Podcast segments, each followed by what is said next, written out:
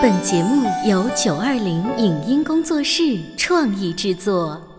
《潮爸辣妈》节目版权归合肥市广播电视台所有，任何未经允许的传播行为均属违规。欢迎与九二零影音工作室沟通合作事宜，电话零五五幺六三五零九三五六。走在大街上，我希望听见别人叫我小姐姐、小姐姐、小姐姐，而不是哦，阿姨。但我最爱的称呼是妈妈。走在大街上，我希望听见别人叫我欧巴，而不是大叔、大叔。但我最喜欢的称呼是爸爸。我是辣妈，不是老干妈。我是潮爸，不是太阳能浴霸。八零后时尚育儿广播脱口秀，潮爸辣妈。本节目嘉宾观点不代表本台立场，特此声明。未成年的孩子跟异性相处是老师和家长关注的焦点之一，而早恋更是一个敏感话题。在假期中，你家的孩子有没有和异性同学一起出去过呢？作为家长，应该如何正确看待并且处理这件事情呢？为什么父亲看似理解的沟通会让孩子更加反感？欢迎收听八零九零后时尚育儿广播脱口秀《潮爸辣妈》，本期话题：孩子和朋友外出过夜，家长应该阻止吗？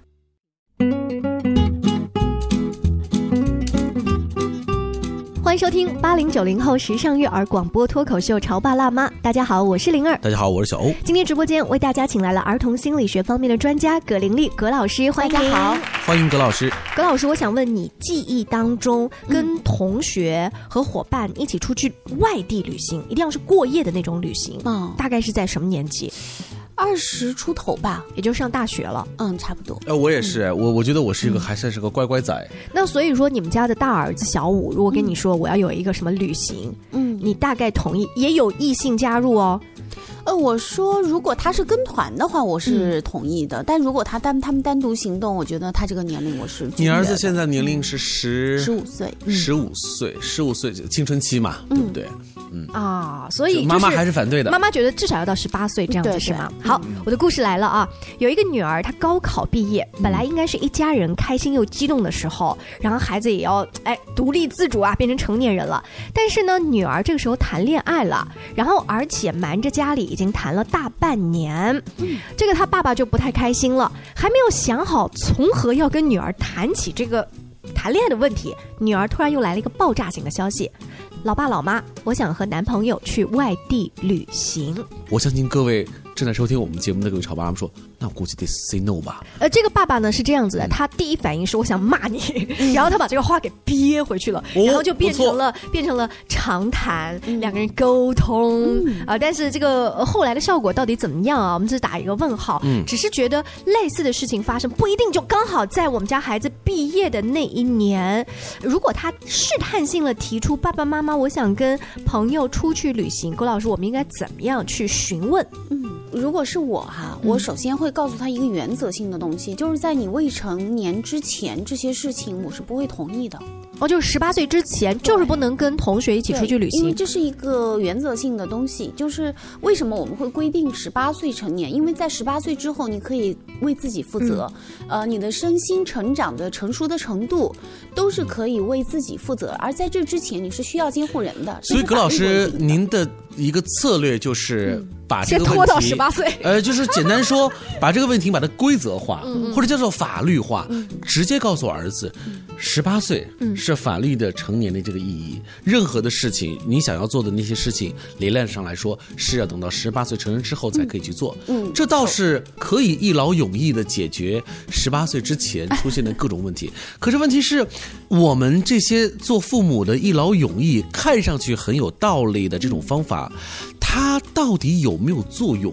会不会给孩子造成某些逆反？就像我们今天这个案例当中，管你什么十八岁不十八岁，人家已经在父母眼皮底下偷偷谈了半年的恋爱了。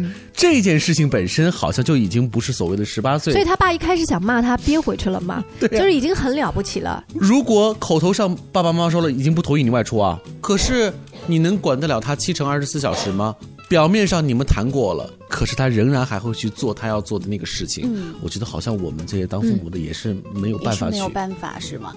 呃，其实我觉得就是他谈恋爱也好，有秘密也好，这都不是问题。就是一个孩子他成长的过程当中，他就是慢慢的从所有的东西都要跟父母分享，到慢慢的有一点点的我们一眼就能看穿的小秘密，到慢慢的他真的能够埋藏住秘密。但是，呃，我说的这种到十八岁之后你可以做这个事情，并不意味着事情到此为止。嗯，就说我会跟你谈，嗯你为什么呃会有这样的想法？然后，如果你真的出去，其实。呃不管他现在是十七岁还是十八岁还是十九岁，他总归要面临这样一个问题，而这个话题是绕不过去的。嗯那么我们会呃需要跟孩子去谈，你为什么想去？那么你想实现的一些心愿是什么？你可能会在旅途中遇见哪些困难呢？那么如果呃你对这些困难有预见的话，你都会有些什么对策呢？我们可能会去更多的是从保护孩子的这个。身心健康的角度去跟他演绎一些东西，有很多的东西，其实当你谈出来之后，当他在这个语言的层次上面得到了表达和释放之后，他反而行动的张力就会下来。哦，那如果你谈到了就是这些安全的问题嗯啊，就这个性安全的问题，孩子会哎呦妈，你讲什么？你想明明明明明明，然后就一副把你这个话给噎回去的就是当状态。当你还是想做一个开明的父母，对对对想要在所谓的性安全问题当中去有所表示的时候，但是孩子突然给你来了这一招，你会发现你自己臊的不得了，就是把本来想说的那种话又吞回去那。肯定不能吞呐、其实你说到这个问题恰恰就是说，为什么在这个家庭里面谈性是一个禁忌？嗯啊，孩子会呃非常的不好意思，但是我们其实都知道，青春期的孩子他们背地里面，嗯、可能看了很多的视频，嗯他们彼此之间可能已经沟通的非常非常的多的嗯也就是这种话题，没有和你但是沟通而已他对他反而跟父母去谈这个问题的时候，变成啊，他是很回避的，所以在葛老师看来，即便如此，我们该说的话也一定要说。就即便刚才我讲那种情况，孩子把你堵回去，你也要继续说。呃，而且这个时候是需要反思的，就是孩子为什么他是拒绝跟你谈这个话题，哦是不是在平常你们家庭里面就是对这个话题讳莫如深？嗯，比如说有一些家庭啊，我们其实看到很多，很普遍的，就是，呃，在上大学之前，甚至是大学期间，你都是严格规定不能够与异性接触的。嗯，但是孩子当他的生理成熟到一定的时期，他一定因为他的荷尔蒙啊，他的情感的因素，他一定会对异性发生这种、呃倾慕之情，或者是说这种偷偷的恋爱。嗯而之所以会偷偷的，就是因为他知道父母不会同意啊。所以不如在一开始就跟嗯孩子形成一种交流的氛围。对那我的问题来了，刚才故事里面的这一位爸爸，因为女儿提出的是单独跟男朋友出去旅行，那爸爸、呃出于保护女儿的想法还能够理解。如果他们换了一个招数，说我们是抱团哦，那个旅行团里还有很多其他的同学，嗯大家一起可以吗？那也要跟他谈，因为其实现在我们知道，即便是抱团，他只能保证你旅行的安全，嗯，但是在性安全的问题上面是不能够避免的。而且，即便孩子不出去旅行，嗯，他就在你家门口眼皮底下，他一样可以去开放。所以，对，所以葛老师说这点是一个实质，就是看上去咱们这个案例当中聊的这个语境是。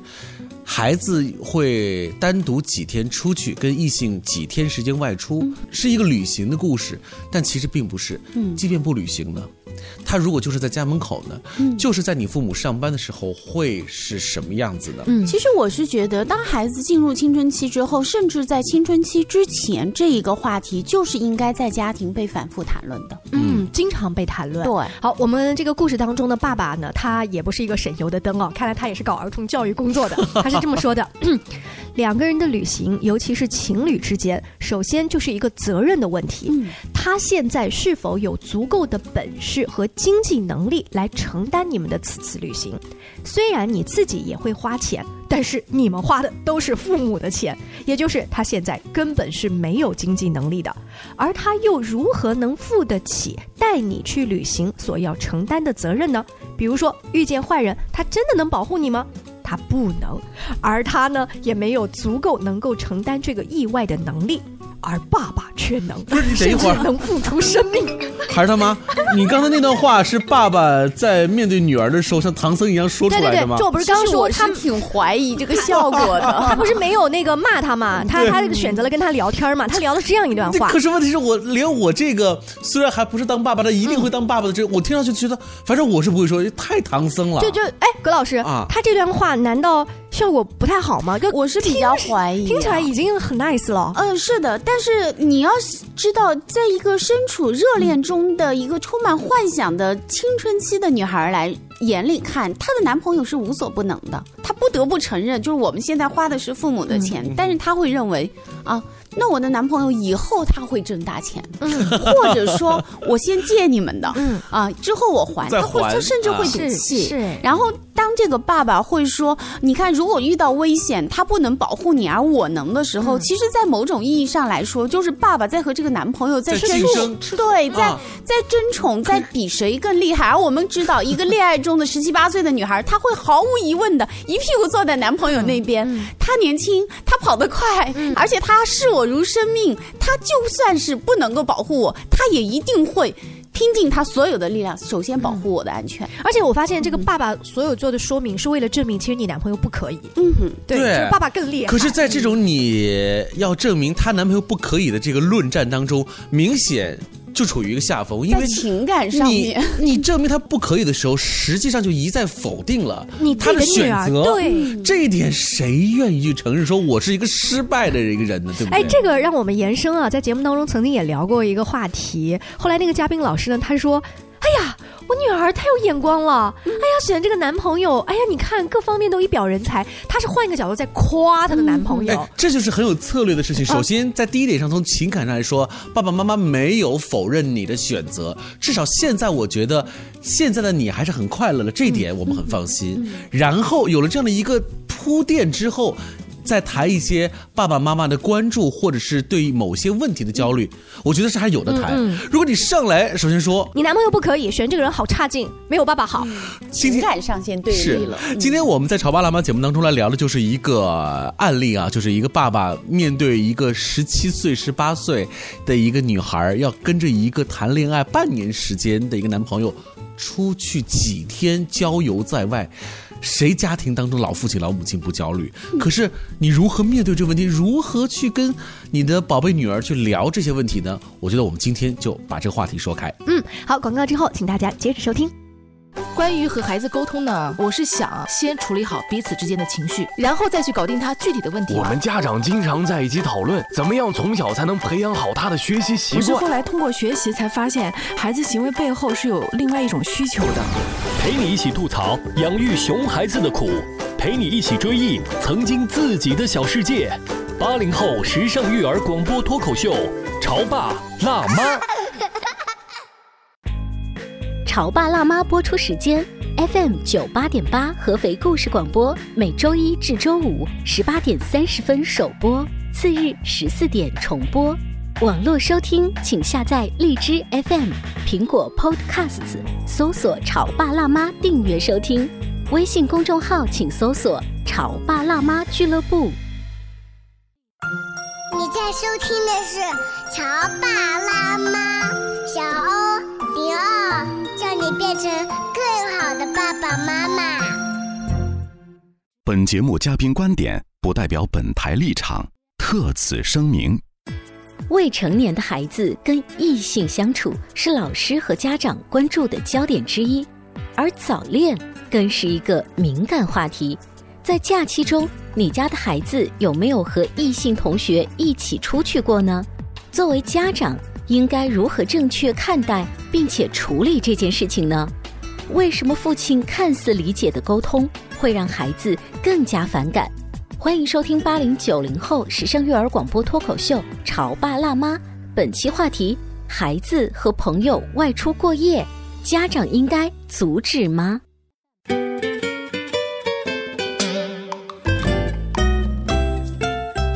你继续收听《潮爸辣妈》，小欧跟灵儿呢，今天为大家请来了儿童心理学方面的专家葛玲丽老师。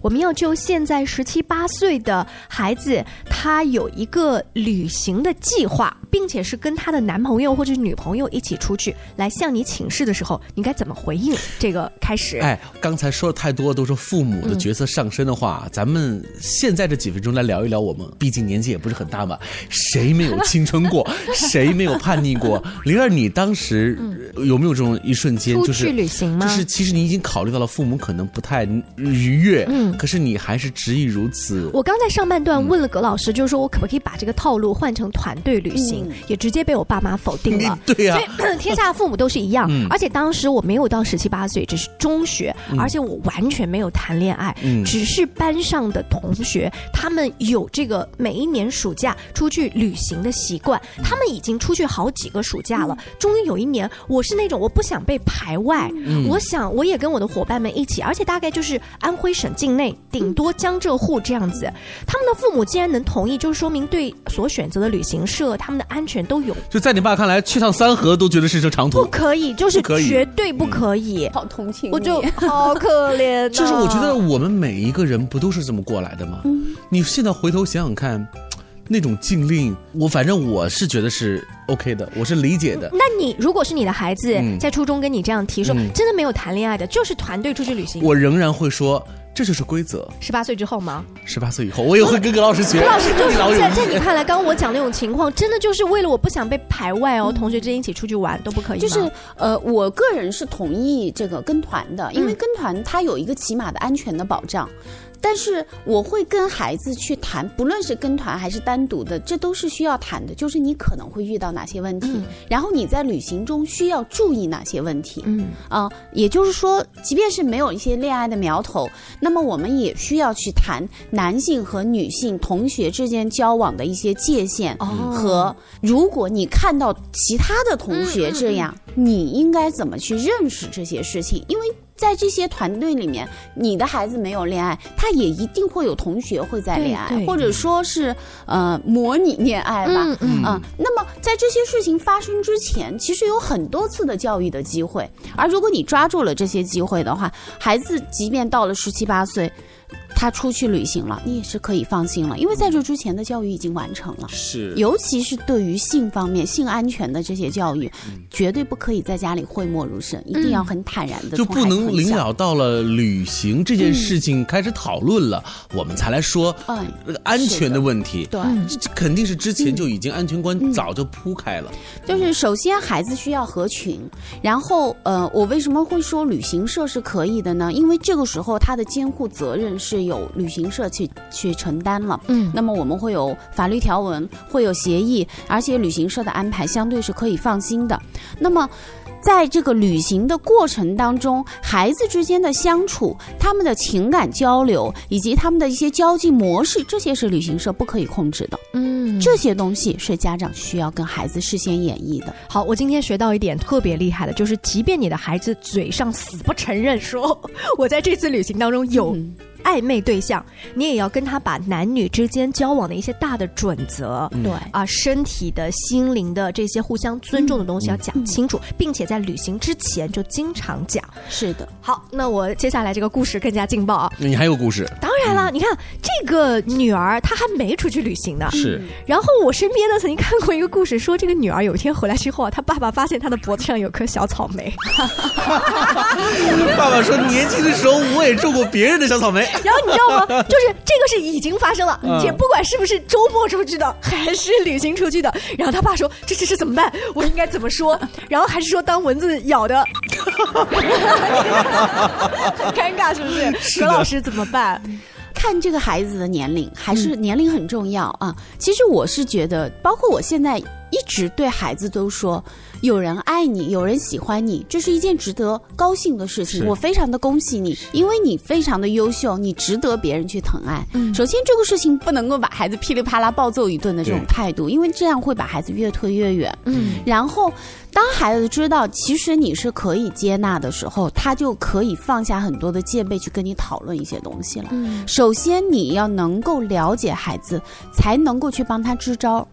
啊，就是家长需要摆正一个心态，就是当孩子到了十多岁的时候，他必然发会发生的一个情感的转移，就是从父母这儿到他的同伴那里。嗯，而这种转移不是以你的意志为、为改变的啊。当他发生这种转移的时候，父母能做的唯一的事情就是给他足够的支持和祝福，嗯，并且告诉他，你无论什么时候回来，我都是欢迎你的，我祝福你。实际上，当父母有这样的态度的时候，恰恰不会发生我们所担心的孩子因为早恋而过度的发生一些超越雷池的事情，嗯或者跟父母非常对立的这种情况。嗯孩子是在那种非常安全的、舒适的状态中跟异性交往，而且，嗯、他们其实也知道十多岁的这种感情。呃，能够维持多久？他们就是一种很简单的这种谈得来、异性相吸。嗯我们都知道那个罗密欧与朱丽叶的效应，嗯很多的时候，呃，男女之间的激情并不是因为他们本身的互相吸引，而是因为外界的压力那么大，他们不得不去抱团来共同反对老师和家长。嗯，那么这个时候，孩子真的是非常危险。所以在葛老师看来，就是先要了解孩子，才能够自己平静的给孩子支招。可是如果你从来没有学过任何的儿童心理学的东西啊，就是了解青春期的话，我我就会不敢冒这个险。对呀、毕竟孩子是自己的对。我的眼光没有那么长远，嗯我觉得我先要赌，赌才不会洪水泛滥。但是没有想到最后更加糟糕，这就是呃，可能是因为你是这个专业领域，你看了更多在前面的书，才回来告诉大家这个地方要疏导。其实，当家长就是像灵儿说的，已经发现一颗小草莓的时候，哈，我们更多的就是，不论你自己有多么的震惊，多么的难过，首先你可能要花一些时间去平静一下自己的情绪。其实真的不在乎那一天两天，既然发生这种事情，之前已经演绎了很长时间了。哎，我这边其实有一个真实的故事哈，就是曾经有一个妈妈非常抓狂崩溃的就问过我，她说我在我高三的儿子书包里面看见一个安全套，我应该怎么办？然后你告诉他当做没看见吗？呃，我 告诉他，其实你首先应该感到庆幸，就是你孩子知道用安全套。哦，他完全可能在发生了一些事情的时候，他不知道保护彼此，嗯然后他一样会发生。嗯嗯，那么在这个事情上面，他至少对彼此是有个负责任的态度。然后我当时是跟妈妈科普了一下这个孩子一个生长发育的一个过程。我告诉他，一个十八岁的男孩有这样的冲动，呃，有这样的需要是正常的。而之所以孩子会在高三这么压力非常大的情况下，因为之前他其实也因为孩子的早恋的问题，已经咨询过我很多次。我就告诉他，可能是因为呃我们刚才讲到的一些其他的因素，孩子必须要从这个恋爱中得到一些滋养。嗯，他并不是说忽视他即将到来的高考，而是他的情感上面非常的干涸。然后我告诉妈妈，你千万不能够因为这件事情去跟孩子大吵大闹。首先就是我要恭喜你，因为有很多的孩子他在怀孕了之后，他才告诉你的时候，你那时候是更傻的一个情况。至少在生理的问题当中，已经做到了一个最低限度的一个保护。嗯，我们站在了这个基础之上，我们可以谈点其他的事情。哎，我给大家讲一个电视剧的桥段啊，就是那个叫《Modern Family》，嗯呃，美剧。然后当中有一段呢，是这个妈妈跟她的那个很喜欢谈恋爱的大女儿，嗯她也是发现了类似这样的桥段，然后就跟自己的潜台词是：不行，我今天一定要扮演一个温柔得体，然后跟女儿交心的妈妈。于是就跟她说：宝贝，你看你平时都不喜欢吃薯片，然后妈妈也不让你吃巧克力啊，怕你发福，来今天吃。然后先跟她用吃的打开话题，然后慢慢的跟她，然后她的嗯说，哼，你知道吗？我当年也是怎么怎么怎么样。然后他的女儿就开始小心翼翼的倾听，说：真的吗？那妈妈，我告诉你，我们现在好像也是怎么怎么样。话题刚打开，他妈妈的眼神就是，哼，女儿中招了吧？嗯啊，我开始要窃听下去了。但是妈妈的身份还是妈妈，她背后那个我想教训你的身份又冒出来的时候，她就女儿突然从沙发上蹦起来说：“你怎么可以这样？我是我，你是你，你不可以听我的。当时我那些都是骗你的，我是为了。”然后她说完之后，她自己发现啊，糟糕，我这个圈套没有演完，嗯我就已经在女儿面前暴露了。他女儿那个话说到一半就说：“你是假的，你是演的，我不会告诉你真实的事情，你以后也别想从我这里听到真实的故事。是的，其实他是用一种剧的方式把这个矛盾冲突展现出来。其实真的是我们每个家长都可能会遇到这样的问题。葛老师，我想问啊，就是我有一次在喝茶的过程当中，跟几个朋友聊天说，你们觉得信任一旦被破坏了之后，它复原的可能性有多大？当时这个问题虽然说的是成人，但其实放在孩子身上。是的，也也同样，在很小的年龄的孩子，他是无条件信任爸妈的。但是到了青春期之后，他发现自己其实不再是爸妈的依附，依附于爸妈的那个附属品。他自己的独立的人格慢慢出来了之后，他就会有这种分庭抗礼的需求。而父母如果无视这样的需求，依然是把孩子当做自己的意志的一个从属品的话，亲子关系一定是会出现很大的问题。而在亲子关系出现了问题的时候，孩子的情感不能够得到充分满足的时候，他发生这种呃所谓早恋的概率就会大大的加大。嗯，一个孩子如果在家庭里面能够呃汲取到足够的爱的话。他跟同学之间的这些情愫，他会有，但是不会那么样的的劲爆和带有杀伤力。嗯啊，当父母也能够容纳他在外面的这些情感的时候，这些情感可以是平和的和美好的。所以，我想沿着葛老师说的这个论点，我有一个延伸，就是回到我们。今天节目的开头，那个女孩子十七八岁啊，跟爸爸妈妈说她呃交了一个半年多的男朋友，然后要跟去外出旅行，希望去做一些在父母看来并不很允许的事情。那么我的感觉就是，我反思一下，是什么样的一个家庭的互动模式和这种这种亲子关系，使得这个孩子有如此大的好奇心？这种好奇心强烈到，就是他可以去，呃，不用再跟父母一起来研究和探寻这个世界，而和一个自己愿意的另外的一个人，这一切会不会是早一点到来呢？我的意思是说，如果他们家庭当中的和谐关系和互动模式很 OK 的话。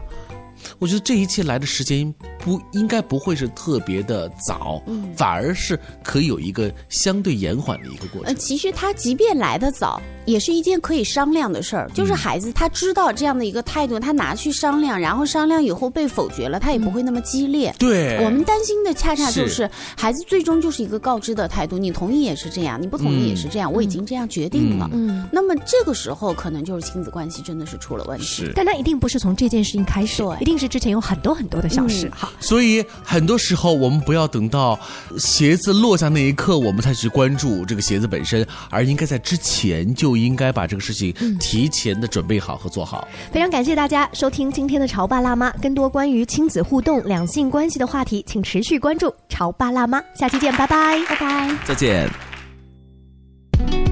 以上节目由九二零影音工作室创意制作。感谢您的收听。